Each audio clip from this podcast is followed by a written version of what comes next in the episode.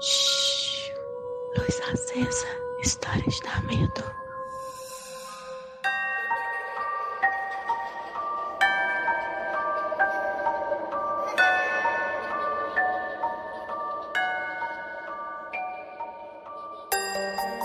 Oi, gente, cheguei. E hoje eu cheguei para um luz acesa. Hoje eu vou contar para vocês a história da Ludmilla. A Ludmilla tinha 13 anos quando essa história aconteceu. Ela já tá com 35, então, né, tem um tempo aí. Então vamos lá. Vamos de história.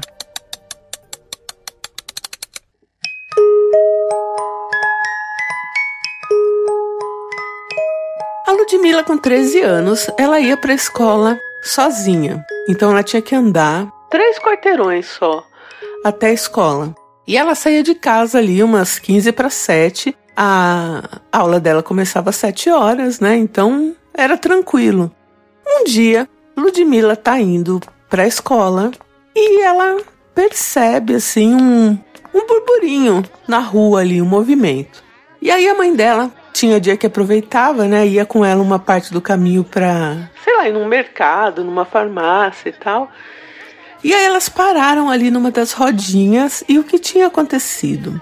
Durante aquela madrugada, tinha acontecido uma briga num bar e a pessoa que provocou a briga, ele tinha sido esfaqueado e morto. As pessoas conheciam ele do bairro, ele já era assim considerado um cara é, o valentão do bairro, encrenqueiro e tal, e ele tomou essas facadas aí e morreu. Só que ele foi socorrido antes de morrer. Ele não, ele não ficou lá, tipo, no bar, né? Ele ficou na calçada do bar um tempo, aí viram que ele estava respirando, levaram ele para o hospital, mas ele morreu no hospital. E aí a Ludmilla tinha que passar na frente desse bar. Ela ouviu a história ali, ficou chocada, mas ela disse que nem tanto e tudo bem. Ludmilla passou pela calçada do bar e a calçada do bar, porque assim, acho que como foi madrugada, o bar fechou tal, ninguém lavou. A calçada do bar estava tomada de sangue. Porque o cara ficou deitado ali um tempo, né? Então ela viu aquele sangue, ficou impressionada. Ela não lembrava da cara do cara porque era tipo assim um, um adulto ali do bairro. Então, né, adolescente, criança não se interessa por adulto. Então ela nem sabia quem era o cara, só viu a mãe dela ali comentando, né? E aí ela foi para a escola, estudou, voltou. A mãe dela botou almoço para ela, ela almoçou e aí ela foi assistir TV à tarde. E quando ela foi assistir TV à tarde, ela tá sentada na sala assistindo TV. Atrás da TV tem uma janela. Na janela da casa dela, ela viu um cara que até então ela não sabia quem era, todo ensanguentado.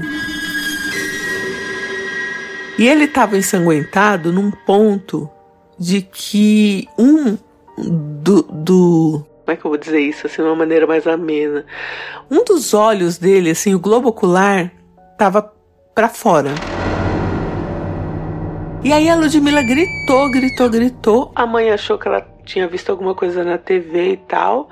E ela gritando, porque ela tava vendo o cara. E a mãe dela já tava do lado dela, perguntando o que estava acontecendo. E a mãe dela não tava vendo ninguém na janela. Deu o que fazer para acalmar a Ludmilla. E ela contou exatamente o que ela viu para a mãe dela. A mãe dela falou: mãe dela já tinha esquecido do que tinha acontecido de manhã, né? Do que ela tinha ficado sabendo de manhã. Então ela falou: Ludmilla, você fica assistindo essas coisas, depois você cochila aí e tem pesadelo. Então a mãe da Ludmilla atribuiu isso a um pesadelo que a menina teve ali durante a tarde. Chegou a noite, ela ainda assustada, pediu para dormir com a mãe. A mãe falou que não, a mãe dormia no mesmo quarto que a avó. E ela foi pro quarto dela. E aí, na janela, ela escutava. Sabe quando, assim, sei lá, o cara a pessoa devia estar do lado de fora da janela respirando assim mais forte. Então ela ouvia aquele barulho de respiração assim forte e e não conseguia dormir, não conseguia se mexer, não conseguia gritar, mesmo porque a mãe dela já tinha falado que era pesadelo. E aí teve uma hora que ela pegou no sono e passou. De manhã, quando ela saiu para ir para a escola, este cara ensanguentado estava lá no portão dela. E aí não não não tinha como passar pelo portão sem passar por ele, por dentro dele, porque era um portãozinho de entrada. E aí a Ludmilla voltou chorando para dentro de casa e falou: "Mãe, o homem tá no portão, eu não vou conseguir passar". Chorando e a mãe, a mãe já irritada, né, falou: "Vai que eu vou passar com você nesse portão, vou te levar até a escola". Elas foram caminhando e quando elas passaram de novo na frente do bar, a Ludmilla viu esse cara e aí é que tá. A mãe da Ludmilla também viu.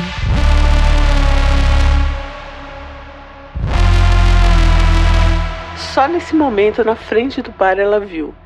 E aí ela assustou e abraçou a Ludmilla assim. E aí ela entendeu que era o cara que estava aparecendo. Não levou a Ludmilla para a escola, elas voltaram para casa essa época, a avó da Ludmilla, que podia dar uma ajuda ali, que era uma pessoa assim que rezava mais e tal, estava na casa de uma outra filha, num outro estado, então não ia poder ajudar. E a mãe da Ludmilla, que a gente pode chamar aqui de Dona Vera. E Dona Vera ficou desesperada. Ela falou: Meu Deus do céu, eu vi. E aí que ela lembrou da história. Só que ela não conseguia entender por que, que aquele cara, que nunca teve nada a ver com a Ludmilla, estava aparecendo para Ludmilla. E elas ficaram ali pensando em onde elas podiam ir, se na igreja, quem elas podiam chamar, quando a Ludmilla falou para a mãe que ela tinha passado no dia anterior na frente do bar e quando ela viu o sangue, ela foi até a escola rezando o Pai Nosso. Então Dona Vera acha que o que atraiu esse cara para Ludmilla, ele devia estar tá ali na frente do bar, não sei, foi ela tá rezando Diz a Ludmilla que ela estava rezando porque ela ficou com medo. Mas o cara, sei lá, será que sentiu um, uma vibração diferente? Achou que ela estava rezando por ele, não sei. E aí foi atrás dela. No quintal da casa, a dona Vera não conseguia ver o cara. Só a Ludmilla via. Ele tentava entrar na casa. Mas alguma coisa, talvez as rezas da avó, que a avó, uma pessoa muito religiosa, tinha crucifixo na parede, tinha é, imagens, enfim, pode ser isso, não sei. Ele não conseguia entrar na casa, mas ele ficava, ele aparecia na janela, ele ficava atrás da Ludmilla. E, assim, né, sem ter como saber o que, que ele queria. A dona Vera, achando que ia conseguir resolver sem ligar para a mãe, que estava lá visitando uma outra filha, ia ficar um tempo tal, não conseguiu, ligou para a mãe, contou toda a história, e a mãe dela, vó da Ludmilla, falou: Não, eu tô indo para aí. E aí pegou um ônibus lá em outro estado e veio, tadinha, idosinha, e falou: Pode deixar que eu tiro ele daí. E aí não se sabe o que a mãe da dona Vera fez, só ali rezando com reza, reza, reza e tipo uns raminhos de ervas, essas coisas. Tirou. E, aí fica até arrepiada, credo. Tirou ele lá da casa. A Ludmilla falou que ficou até com vergonha, porque assim, ela era uma adolescente, né?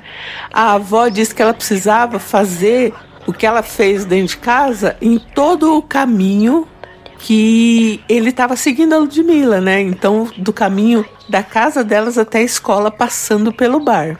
E aí elas fizeram até o bar. Quando chegou no bar, a Ludmilla falou que a avó nunca revelou, mas a avó falou: olha, daqui para frente eu não consigo. É muito forte para mim. Então a gente vai mudar o caminho da escola, porque daqui para trás ele não vai mais. Então você vai mudar o caminho para a escola. E aí, de tão impressionada que Dona Vera ficou, ela passou a levar a Ludmilla na escola até a Ludmilla fazer 16 anos, que foi quando ela foi estu estudar à noite, que ela conseguiu uma vaga de jovem aprendiz e tal. Mas Dona Vera ia com ela para a escola de manhã, porque assim, com medo da assombração mesmo. E aí Ludmilla agora tinha que fazer um caminho mais longo, né? Teve que mudar a rotina e tudo, e agora ela ia com a mãe até a escola porque vamos dar um nome também, Dona Dona Benedita, Dona Benedita, mãe de Dona Vera, disse que dali do bar pra frente ela não conseguia fazer nada. Se, se Ludmilla passasse em frente ao bar, ele ia grudar nela de novo. Então, não se sabe se ele está no bar, se o que aconteceu, se ele grudou em outra pessoa, mas depois disso, ele não apareceu mais lá na casa e não apareceu mais para Ludmilla. Ele não tentava, ele não era agressivo nada e também não tentava pedir ajuda nada, ele só aparecia. E ela ouvia a respiração dele à noite na janela. Então pensa o pânico.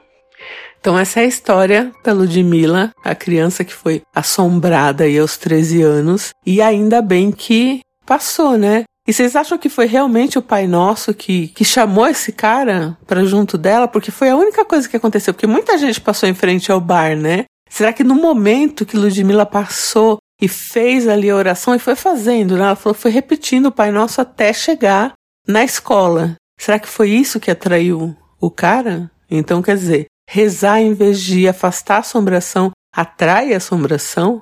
Fica aí questionamento.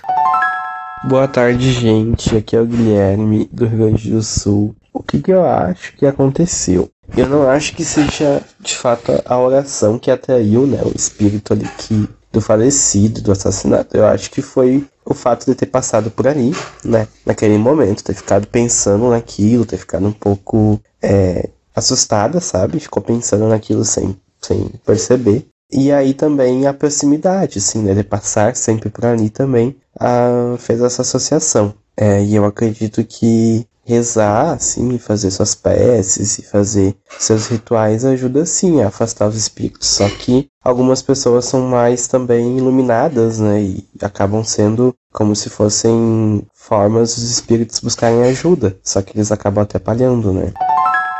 E aí, gente, boa noite, tudo bem? Aqui quem fala é Ícaro, de Contagem, Minas Gerais. Eu queria primeiro, antes de tudo, saber da onde que eu tiro a brilhantíssima ideia de escutar Luz Acesa à noite, porque, né, assim, não dá.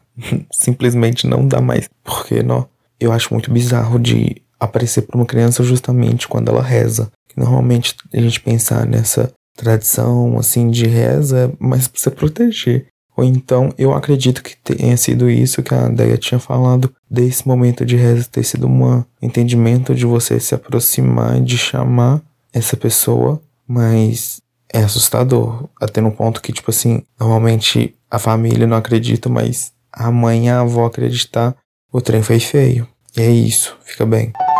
Então é isso, gente. Um beijo e eu volto em breve. Luz Acesa é um quadro do canal Não Inviabilize